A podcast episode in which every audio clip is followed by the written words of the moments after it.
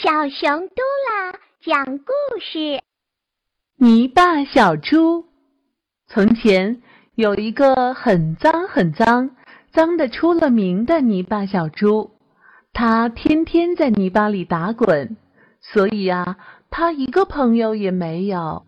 它身上的气味实在太臭了，老远都能闻到。一天，泥巴小猪想出去交朋友。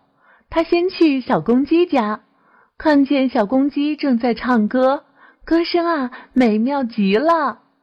泥巴小猪自信满满的走过去，说：“呃，小公鸡，小公鸡，我想和你交朋友。”可是小公鸡却昂起头，拍了拍胸脯说：“像我这样昂贵的公鸡。”才不配做一只泥巴小猪的朋友呢。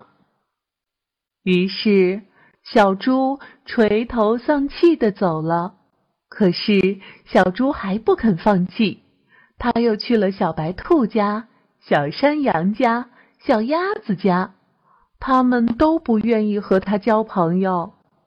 小猪坐在草地上放声大哭，他的眼泪滴答。滴答的流下来，湿润了土地。小草钻出来了，小猪让小草给他提意见。小草说：“嗯，我想你应该去洗澡。”于是小猪洗完澡出来，他看见小鸭子他们都在草地上玩耍，就走过去。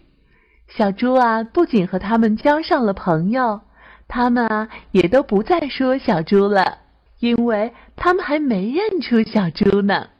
小猪想，我要改名啦，以后啊再也不叫泥巴小猪了。